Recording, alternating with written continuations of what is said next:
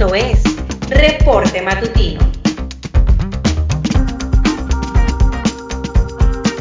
Muy buenos días, hoy es lunes 10 de agosto del 2020. Bienvenidos al reporte matutino de Noticias Digital 58. Les saluda como siempre Pedro Miguel Jiménez. Comenzamos desde ya con las noticias más importantes del acontecer nacional.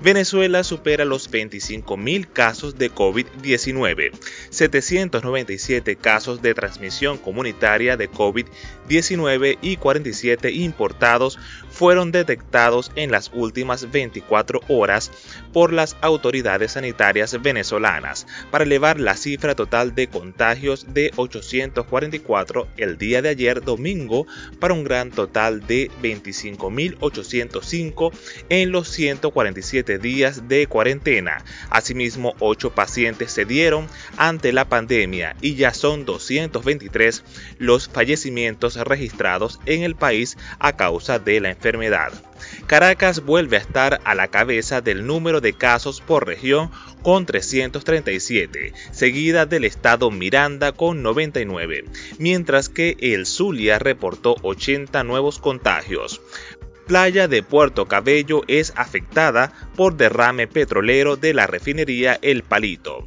Los residuos petroleros derramados por la refinería de PDVSA afectan a la playa El Palito en Puerto Cabello, localidad del estado Carabobo, muy cercana al complejo petrolífero. La información la dieron a conocer algunos vecinos de zonas cercanas, mientras que algunos usuarios colgaron videos en redes sociales mostrando las aguas de la playa teñida por el líquido oleoso.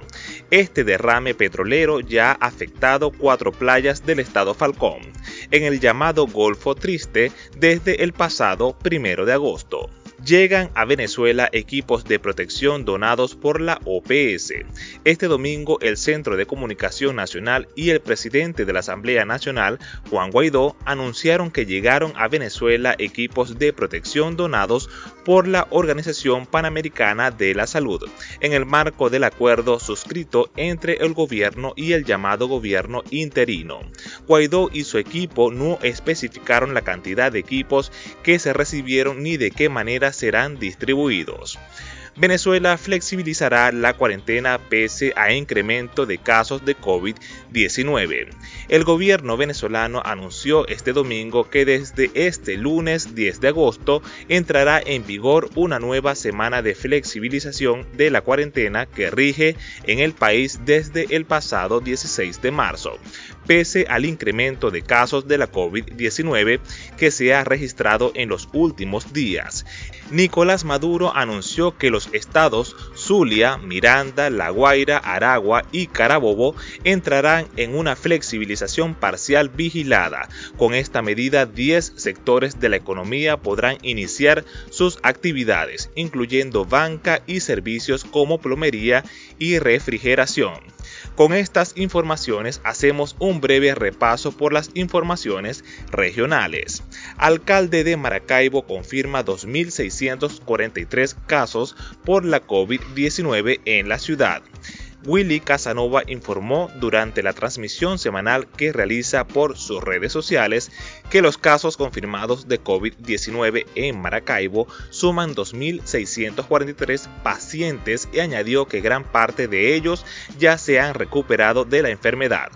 Casanova indicó que se siguen atendiendo los casos sospechosos en los hostales hospitalarios, los hospitales centinelas, en los centros de diagnóstico integral y ahora en el Palacio de Eventos, donde se atienden pacientes asintomáticos con menos de 50 años rendirán homenaje a Daniel Alvarado en el Festival de la Gaita del año 2020.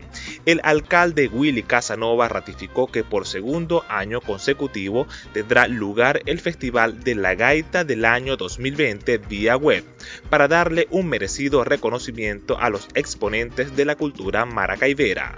Pasamos ahora al acontecer internacional. 10 muertos y 16 heridos en ataque a base policial en Afganistán.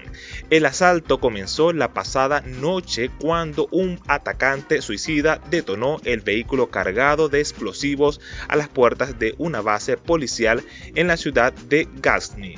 Tras la explosión, varios atacantes armados intentaron entrar al recinto pero fueron rechazados por las fuerzas de seguridad, precisó el portavoz del gobernador provincial.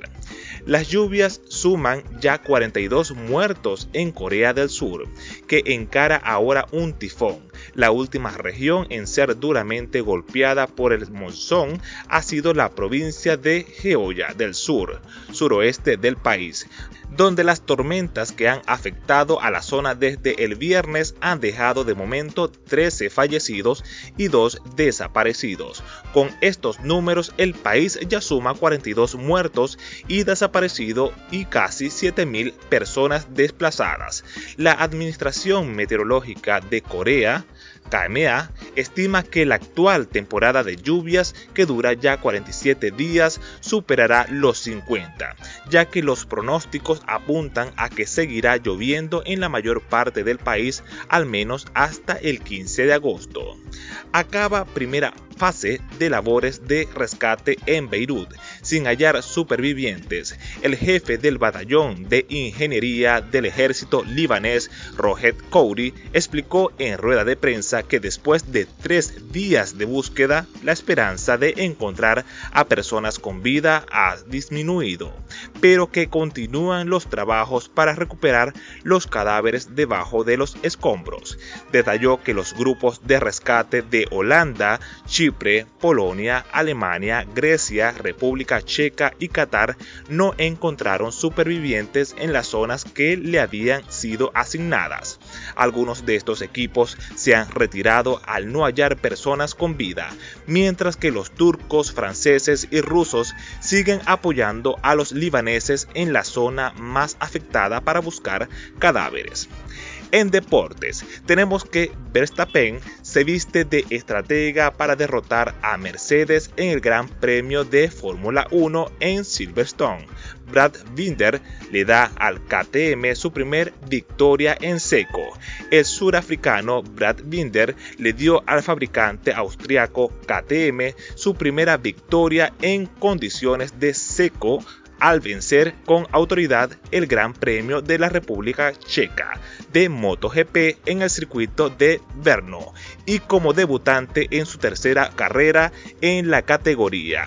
Palmeiras gana en penaltis al Corinthians y conquista su 23 título paulista en Brasil nos vamos hasta la Rinconada para presentarle los resultados de la jornada hípica este domingo 9 de agosto.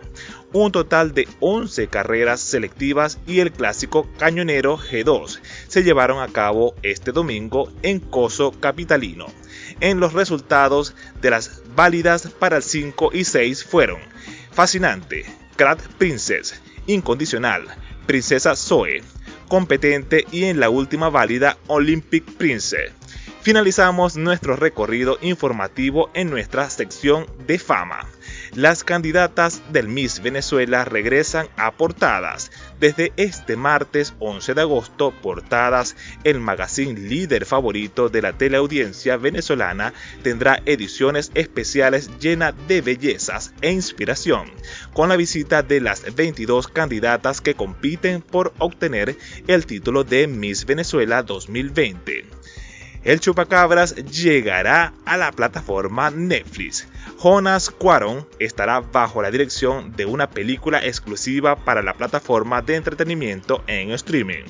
Estas y otras informaciones usted puede ampliarlas en nuestra página web digital58.com.be y si desea mantenerse informado síguenos en nuestras redes sociales como arroba digital piso 58 y suscríbase a nuestro canal de Telegram. La frase del día, el hombre es mortal por sus temores e inmortal por sus deseos. Pío Baroja. Yo soy Pedro Miguel Jiménez, CNP 22874 para Noticias Digital 58, periodismo web de verdad.